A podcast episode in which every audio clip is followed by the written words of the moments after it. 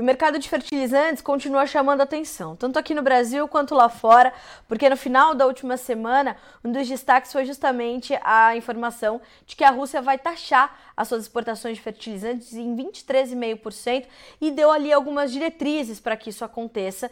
E, claro, isso vai mexer com o mercado, já mexeu, mas talvez para o Brasil os impactos cheguem um pouquinho mais à frente. Para a gente entender que momento é esse e como essa notícia impacta para a formação dos preços dos fertilizantes aqui no Brasil, algo que a gente já tem sido muito questionado, foi para isso que a gente convidou o Jefferson Souza, analista de fertilizantes da Agriinvest Commodities, para estar tá conosco nessa quarta-feira e a gente fazer essa análise, entender esse momento. Não é isso, Jefferson? Bom dia, meu amigo, seja bem-vindo ao Notícias Agrícolas. É sempre um prazer ter você.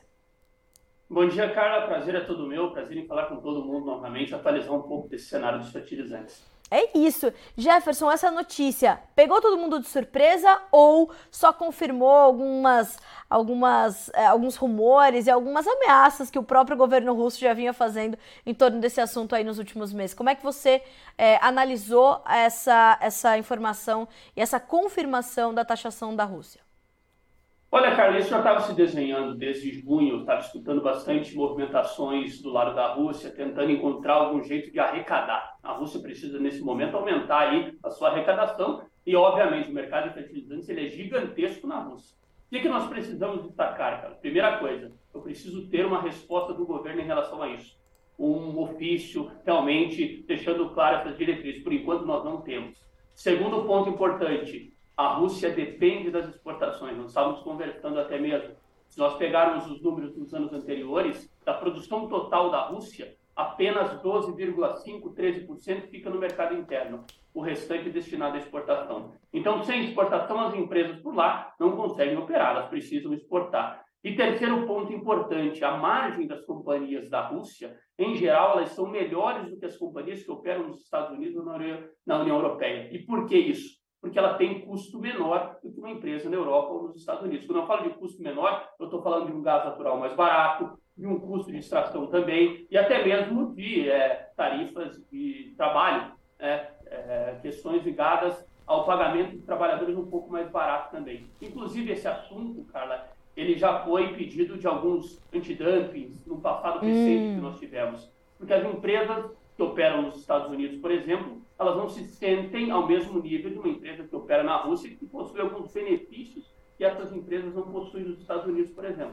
Certo. Então, essas tarifas de compensação, elas sempre vêm à tona no mercado. O que, que eu espero que essas tarifas agora de exportação da Rússia, elas causem no mercado global de fertilizantes? Primeiramente, é um atacamento das margens das empresas que operam na Rússia. Isso provavelmente vai acontecer. Tá. Para o produtor brasileiro, eu não vejo impacto agora o preço ele está caindo e quem sabe pode recuar mais um pouco. Por enquanto, nós não vamos ter nenhum impacto dessa notícia afetando o mercado brasileiro de fertilizantes. O que, nós precisamos saber também? Que no ano que vem, 2023, dependendo de como as empresas encararem isso, quando eu falo as empresas da Rússia, nós podemos, quem sabe, colocar em xeque a oferta em alguns momentos de fertilizantes por lá. É, a Rússia é um gigante, todo mundo sabe. O Brasil continua muito dependente das importações russas. É, os, os, fornecedores aqui exportaram mais de 6 milhões e meio de toneladas de janeiro até outubro. Então a Rússia está no primeiro lugar no ranking do recebimento aqui para nós no Brasil. Tá. Uh, Jefferson, uh, quando você fala desse achatamento das margens, uh, como é que você vê essa situação? Quando a gente falou sobre isso na última sexta-feira, você me pontuou essa medida podendo deixar o mercado brasileiro menos destoado, porque você estava vendo uma distância grande nas pontas de formação desses preços, né? Eu queria que você explicasse um pouco mais sobre isso para nossa para nossa audiência, porque acho que a, a maior, o maior questionamento que as pessoas têm se feito até agora, né? O que, que acontece, cara? Nos últimos meses, nós percebemos uma diferença muito grande de uma empresa para outra. Coisa que nós não víamos em anos anteriores. Não era normal você ter uma diferença de um cloreto de potássio mesmo pagamento de 100 dólares por tonelada de uma empresa para outra. Hoje nós temos isso no mercado. Em geral, pelo que eu estou acompanhando, as empresas mais competitivas são aquelas que conseguem operar com a Rússia. Não, não serão em todas as regiões do Brasil elas irão atuar, mas o produto russo ele está mais competitivo, assim como o produto iraniano também, que são considerados produtos sancionados. Então, o que, que acontece? Quem sabe com essa medida, nós podemos ver um mercado um pouco mais equalizado no Brasil. é, as empresas um pouco menos agressivas. É uma teoria, Carlos, eu sempre falo, é uma teoria, não estou afirmando que isso irá acontecer, mas é uma das preposições que nós podemos lançar nesse momento em relação aos impactos dessas tarifas no mercado brasileiro de fertilizantes. O que poderia acontecer agora seria isso. Eu falar para o produtor que o preço vai subir por essa notícia não está correto, porque eu não acredito que ele irá subir por isso. É, nós temos ainda, de uma certa maneira, um viés de baixa para cloreto de potássio no Brasil. Fosfatados, eu estou percebendo, nós estamos caminhando para uma estabilidade, mas ainda está, é, tem espaço para queda. E a ureia, os nitrogenados como um todo, nós estávamos conversando antes de começar o programa, Sim. ela é sempre mais volátil. Mas mesmo assim, o preço do nitrogenado, a ureia, caiu 20% nos últimos 60 dias aqui no Brasil. Então, uma excelente notícia para o produtor de milho safrinho se posicionar. Então, claro, isso melhora significativamente a relação de troca do produtor, que é muito importante, né, Carla? Nós sempre enfatizamos, Sim. o produtor precisa ver o poder de compra dele. E, obviamente, esse poder de compra ele é traduzido pela relação de troca, que melhorou bastante de setembro até agora. É, era, era justamente esse gancho que eu queria pegar, porque você faz questão de frisar nas suas entrevistas, né, Jefferson? Por mais que a gente tenha que olhar o preço, é, há uma necessidade de entender duas coisas. Um, o preço das commodities, como é que elas estão se comportando para puxar ou não o preço dos fertilizantes. E, claro, número dois, essas relações de troca, que são completamente importantes. E a, a informação que você me deu no, antes da gente entrar no ar foi justamente essa. A gente tem todos os fertilizantes recuando e a ureia como um dos destaques. Isso está ligado também à questão da Europa, do gás natural, da retomada de algumas plantas. Como é que a gente está entendendo esse momento da ureia, que é um dos seus destaques nessa quarta-feira? Exatamente, cara. Está diretamente ligado à retomada das plantas na Europa. Nós vimos o gás natural uma queda forte na Europa, mesmo agora nós estamos se aproximando do inverno europeu, mesmo assim os estoques continuam elevados na Europa. Isso possibilita que o preço caia e as empresas que operam no continente voltem a produzir amônia, ureia. Nós temos um corte, ainda temos, mas não é o mesmo corte que nós tínhamos lá no mês de setembro, no mês de outubro, de 70%. Isso, de uma certa maneira, tranquilizou bastante o quadro de oferta e demanda global de nitrogenados ao redor do globo e, consequentemente, gerou uma pressão de baixa para os preços aqui no Brasil. O que é importante salientar? Se eu fizer uma escala de volatilidade de NPK, nós temos o nitrogênio como mais volátil. Isso é um fato. É, sempre nós podemos dizer que o nitrogênio é o termômetro para tensões globais e assim por diante. Quando a guerra estourou lá no final de fevereiro, o fertilizante que foi o primeiro impactado foi a ureia. Nós sentimos um aumento de 100 dólares de um dia para o outro.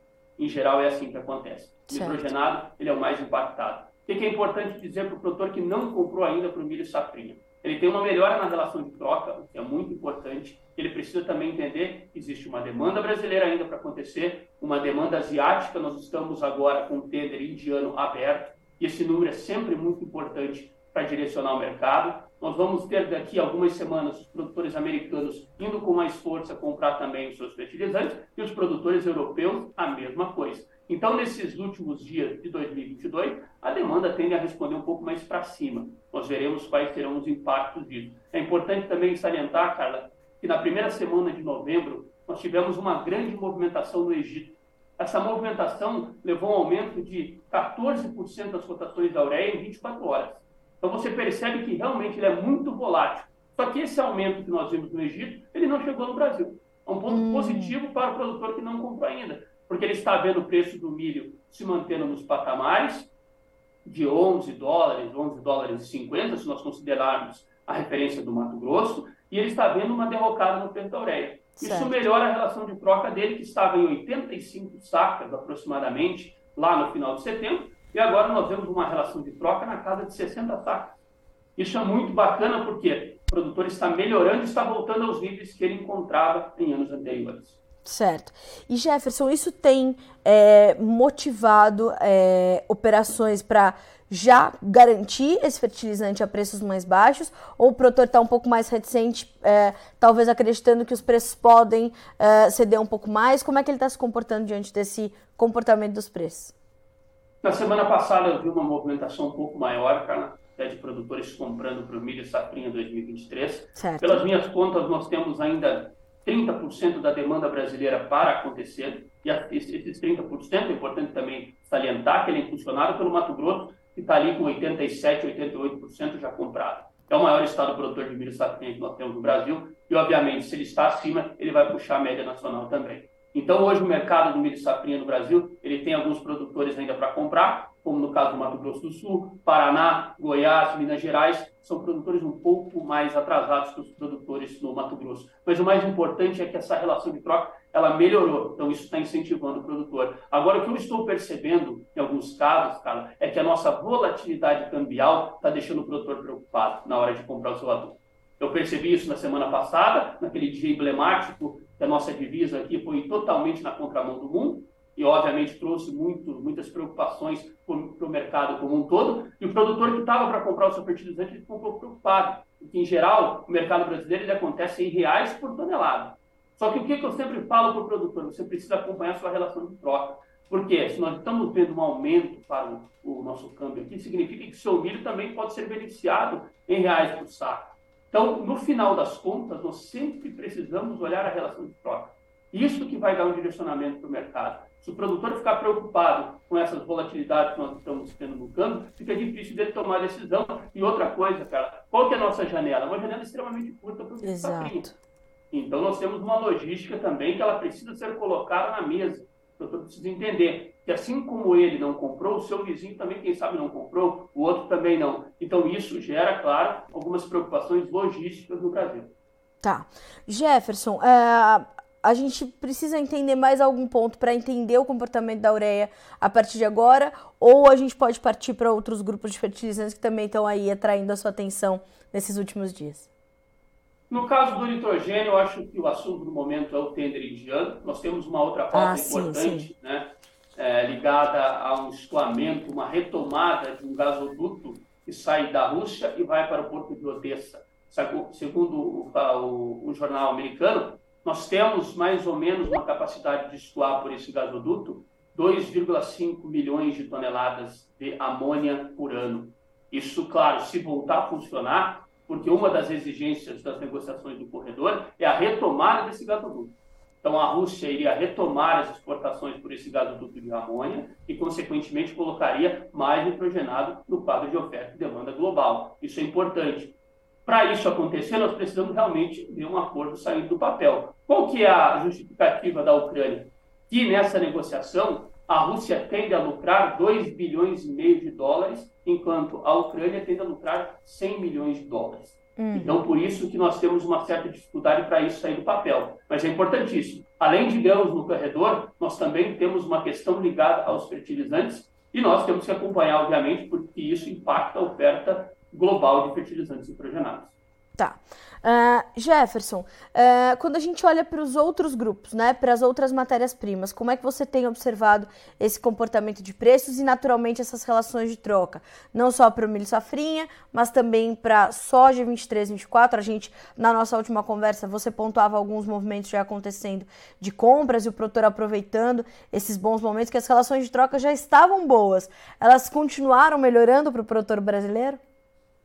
Teoricamente, sim, cara. Por que, que eu falo teoricamente? Porque eu estou considerando um preço de soja para 23, 24 teórico, ele não saiu do papel ainda. Uhum. Então, estou pegando um preço de Chicago, março de 2024, estou considerando um basis histórico e, teoricamente, eu tenho uma relação de troca bem mais vantajosa do que eu tinha em abril, inclusive, ela é melhor do que a média dos últimos cinco anos. Hoje, se eu analisar minha relação de troca do super simples, ela está na casa de 9 sacas de soja para uma tonelada de fertilizante, contra 11 da minha média. Então, significa que eu estou duas sacas melhor do que eu estava na minha média certo. de 5 anos. Isso é muito importante. Por isso, esse movimento está fazendo com que os produtores antecipem suas compras para a safra 23 24. Isso ainda está acontecendo no Mato Grosso, cara, e eu vejo cada vez mais alguns produtores de Goiás também se questionando se é o momento ou não de comprar, produtores do MS então, de uma certa maneira, essa queda no preço, sobretudo do fosfatado, ela está incentivando os produtores a tomarem algumas posições para 23, 24. Inclusive, pegando um gancho nisso, nas últimas semanas nós vimos algumas quedas para o fosfatado, mas nós estamos sentindo que, quem sabe, o fertilizante está perto de um piso aqui no Brasil, porque as nossas importações uhum. tiveram uma boa queda, isso nós acompanhamos nos últimos meses. Certo. É, isso que é, é o que, que isso nos, é, nos sinaliza, Jefferson, essa queda nas nossas importações? Estamos bem abastecidos, estamos com estoques adequados, equalizados, estamos num bom momento, estamos com a nossa demanda um pouco mais é, retraída para importação? É isso que está acontecendo agora? Exatamente, porque é o seguinte, no primeiro semestre, os importadores falaram o seguinte, existe um risco muito sério de faltar fertilizante no Brasil, então eles anteciparam suas compras. Agora, é normal que, nesse momento em que esse risco ele não existe mais, os importadores segurem aí as suas importações, até porque nós temos uma questão física de estoque, eu não tenho onde colocar o fertilizante. Também Como é que eu vou continuar importando, sendo que a minha demanda é menor e eu não tenho espaço para guardar? Então, obviamente, os importadores eles vão pisando no freio, e é isso que está acontecendo agora. Então, quem sabe, pensando para 23, algumas mudanças nós podemos observar no quadro de fosfatato.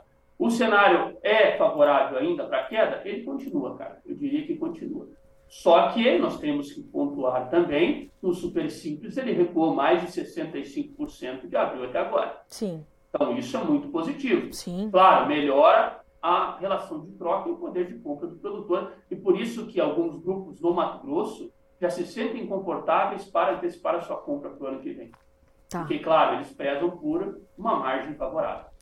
Jefferson, a gente viu nos últimos, nas últimas semanas, talvez, uh, o câmbio completamente volátil, testando algumas, alguns patamares ali é, elevadíssimos. Inclusive, hoje é, o mercado começou perdão, em alta, e a gente viu essa, essa movimentação mexer muito com os preços das commodities formados aqui no Brasil, principalmente em reais. Como é que essa volatilidade, toda essa movimentação toda do câmbio impactou o mercado de fertilizantes aqui no Brasil nessas últimas semanas?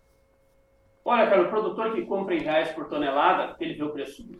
É, na semana passada, por exemplo, em dólar por tonelada, nós vimos o preço da ureia caindo. Entretanto, quando eu fiz o meu fechamento, eu vi um aumento de 100 reais por tonelada no preço da ureia. Isso acaba impactando diretamente o produtor na hora de ele comprar o seu insumo em reais por tonelada. O que, que eu gosto de enfatizar? Ele precisa olhar a troca dele. Quanto que está o preço da, do, do milho dele para o ano que vem? Teve alteração também? Ele subiu? Então significa que, no final das contas, ele está mantendo o poder de compra dele. Certo. Isso é muito importante. Além do câmbio propriamente dito, precisamos olhar isso que eu te falei, a combinação dele, que é, o, é a análise da, do preço do fertilizante, na moeda que ele vai comprar, pelo preço que ele vai vender o milho.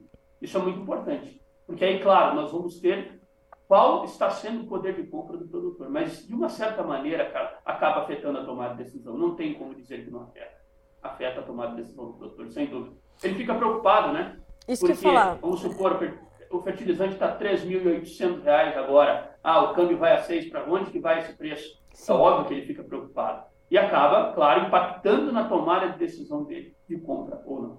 Tem quase que um efeito psicológico, né, Jefferson, essa essa movimentação, porque ele, antes de fazer a conta, ele olha a alta do dólar e fala, pô, hoje pode não ser um bom dia de compra, mas às vezes na, na relação de troca, ele ainda tem esse, esse poder de compra mantido e pode, inclusive essas volatilidades todas, elas podem trazer oportunidade para o produtor, né?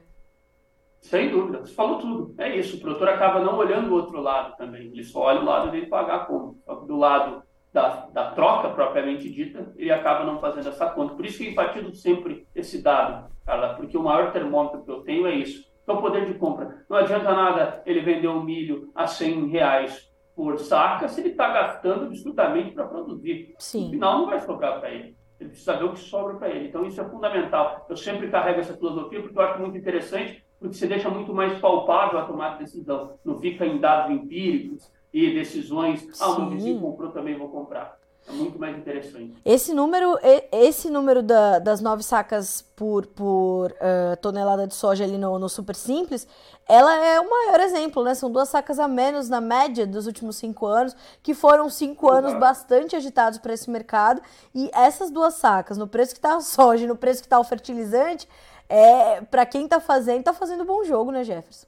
Exatamente. Só que o que é importante dizer, cara, que eu estou considerando uma conta teórica. Eu não Sim. estou tendo preço de soja ainda. Essa é uma dificuldade que o produtor também precisa colocar na Sim. mesa. Porque, de uma certa maneira, eu não estou vendo preço em Paranaguá de soja para 23, 24. E quando eu faço a conta no interior, nós estamos com bases muito descontados, cara. Então, em algumas praças, nós podemos ver esse número não tão atrativo assim. Por isso que eu falo para o produtor, aquela receita de bolo, que nós tínhamos há dois, três anos atrás, que pode comprar que não vai ter problema, ela não existe mais. Cada caso é um caso. Então a conta ela precisa ser feita para a realidade do produtor, que às vezes, dependendo da praça que ele está, não é tão vantajosa assim.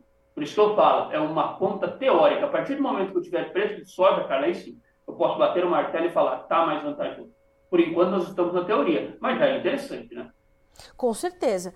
Jefferson, é, o que eu posso perceber, portanto, né, para a gente resumir a nossa entrevista, lá fora e quando a gente olha para a Rússia, a Rússia, a gente ainda tem mais perguntas do que respostas, né? Precisamos entender quando isso começa a valer e, e de que forma vai acontecer. Você só tem ah, as diretrizes iniciais, né, desse processo e aqui dentro a gente ainda tem bons momentos que precisam, claro, ser avaliados com cautela, mas que podem trazer oportunidade para o produtor ainda sem sentir esses impactos da medida russa. É mais ou menos por aí? É mais ou menos por aí, Carlinhos. Para finalizar, eu queria só até mostrar um dado muito interessante que eu venho observando nas últimas semanas. O produtor brasileiro hoje, vou pegar um produtor do Mato Grosso, ele está pagando 200 dólares a menos pelo fertilizante que o produtor dos Estados Unidos em Illinois. Isso é um dado que nós acompanhamos aqui, é um spread, a Uau. diferença do preço no Mato Grosso para Illinois. Essa diferença para o MAP hoje, ela ultrapassa 200 dólares por tonelada. Claro que nos Estados Unidos nós tivemos problemas sérios recentemente com a logística. Isso acabou impactando diretamente para o consumidor final. Mas o Brasil hoje ele está muito atrativo. E o que é importante também, cara, dizer que lá quando a guerra estourou, o produtor no Mato Grosso ele pagava por volta de 500 dólares mais caro do que o produtor nos Estados Unidos. Agora essa conta virou e o produtor no Mato Grosso está pagando mais de 200 dólares mais barato, assim podemos dizer, que o produtor em Illinois. Tá. Muito interessante, na minha opinião. Muito interessante. E eh, você atribui essa diferença a quais fatores, Jefferson? A gente tem essa questão da logística, mas o que mais motiva essa diferença tão grande? Primeiramente, nós precisamos entender a diferença de mercado. Os americanos são produtores de fertilizantes. Eles não importaram quantidades como nós importamos aqui. Sim. O Brasil importou muito mais, nós elevamos o estoque brasileiro consequentemente, aumentamos a oferta, e do outro lado tem uma queda na demanda. Esse aumento nos estoques nós não vimos nos Estados Unidos. Porque se nós fizermos uma análise rápida, os americanos dependem muito menos de fertilizantes importados do que o Brasil. A não ser para o cloreto de potássio, que eles são grandes clientes do Canadá. Então, 85% do cloreto de potássio importado nos Estados Unidos é canadense. Mas nitrogênio e fósforo estão praticamente autossuficientes. Certo. Então, quando a guerra estourou, cara, a chance de faltar o fertilizante em Illinois era muito menor do que faltar em Sorriso. Obviamente, o preço aqui subiu muito. E lá nós não vimos esse movimento tão agressivo assim. Sim. Hoje, nós estamos vendo que o Brasil está caindo fortemente, enquanto nos Estados Unidos, é importante dizer, no interior dos Estados Unidos, eu estou falando em Illinois, em Ohio, etc. Lá nesses lugares, realmente o preço continua na casa de mil dólares por tonelada, vou dar um exemplo do MAP, continua de mil dólares por tonelada, e aí nós temos essa diferença em relação ao produtor brasileiro. Portanto, se o produtor americano hoje for comprar o seu fertilizante, ele vai ter acesso a uma matéria-prima mais cara do que o produtor aqui no Brasil. Por esses fatores, alguns conjunturais, outros como da logística. Ou seja, isso é um reforço para a nossa competitividade, Jefferson? Sem dúvida. Um reforço para a competitividade da nossa produção agrícola, da nossa soja, do nosso milho, sem dúvida. Isso é muito importante, porque se você tem uma, um custo de produção caro para o produtor americano, significa que, de uma certa maneira, você precisa ver isso sendo seguido em Chicago para incentivar o produtor a plantar. Né? E aí, do lado brasileiro, você tem um fertilizante mais barato, isso derruba o custo de produção e, consequentemente, dá mais competitividade para a nossa safra. E o mais importante, Carla, a rentabilidade do produtor. Sim. Isso melhora muito a rentabilidade dele. Tá certo. Bom, Jefferson, a gente com certeza vai continuar acompanhando os desdobramentos das suas análises, das suas informações. Te agradeço muito por estar conosco no Notícias Agrícolas nessa quarta-feira. Vamos monitorando. Qualquer novidade, estamos aqui de portas abertas para informar a nossa audiência com as suas análises sempre muito completas, muito aprofundadas. Obrigada mais uma vez, viu? Carla, muito obrigado a vocês. Agradeço muito sempre o convite. Contem comigo por aqui. Vamos acompanhando, porque o mercado certamente vai dar algumas surpresas aí para nós até o final do ano e para o ano que vem também. 2022 não está de brincadeira, meu amigo. Sem dúvida, sem dúvida. vamos ver como termina, né? Estamos vamos... aí na reta final, vamos ver como termina. Vamos ver como termina. Eu ainda preciso fazer aniversário esse ano, Jefferson, não tenho a menor condição. Falei que vamos passar essa parte, que eu, eu, não, eu não, tenho, é. não sei ainda como é que vamos chegar aos 37. Pois é, exatamente. Nós temos aí 45 dias, 50 dias do ano. Só tá pois é. 2022 passou rápido, né? É, pois é, vamos ver se eu ainda aguento as próximas surpresas e, e, e aguento notici noticiá-las, o que é mais importante, né? Sem dúvida, sem dúvida. Mas é isso aí. Muito obrigado a Obrigada, todos. Obrigada, Jefferson. Um excelente resto de semana para vocês. Um abraço. Obrigada para você também. Até a próxima. Jefferson Souza, analista de fertilizantes da Agriinvest Commodities, sempre com essa visão muito completa, né? E olhando as margens do que acontece. Isso é importantíssimo sempre. Eu trago essa, essa perspectiva do Jefferson justamente por conta dele olhar ali o que está acontecendo nas margens do mercado. Essa comparação, por exemplo, que ele acabou de nos trazer, né? O produtor brasileiro gastando 200 dólares a menos de fertilizantes do que o produtor ali do é, Mato Grosso, base é, Brasil, Mato Grosso, Illinois nos Estados Unidos. Essa é uma comparação importante para a gente entender que momento é esse para o produtor brasileiro, para as nossas relações de troca, para a nossa competitividade. O Jefferson sempre reforça essa, essa situação. É muito importante a gente observar a, a movimentação do preço, mas mais do que isso, é importante a gente entender a relação de troca, como isso está sendo feito com a questão cambial. Tudo isso junto precisa ser monitorado, precisa ser acompanhado e isso e o Jefferson ainda apontou um outra, uma outra situação importante. Não existe mais uma receita de bolo, né? Não é mais uma situação comum para todos os produtores de todas as regiões do Brasil. Hoje as realidades são muitas e as receitas, portanto, também vão ser muito diferentes, né? Então a gente vai olhar para isso tudo com bastante clareza. Destaque para a ureia, que cedeu bastante aí nos últimos anos, nos últimos dias, perdão. Uh, e atenção a essa questão. Essa questão do super simples me chama muito atenção. São nove sacas é, por tonelada de super simples contra 11 da média dos últimos cinco anos. Então a gente está voltando, é, a gente continua com, essa, com esse recuo dos fertilizantes. Depois da recente disparada, a gente viu os preços subirem muito esse ano, já no final do ano passado. nós tínhamos né, esse aumento muito forte, muitos temores, e as coisas foram se equilibrando e hoje a gente vê os preços voltarem ou à média ou até abaixo dela. Isso é bastante interessante da gente observar. Destaque para a ureia, como eu falei, e a gente vai te trazendo todas essas atualizações por aqui, tá certo? A gente fica por aqui com esse boletim, mas a nossa programação continua para que vocês sejam sempre os produtores mais bem informados do Brasil.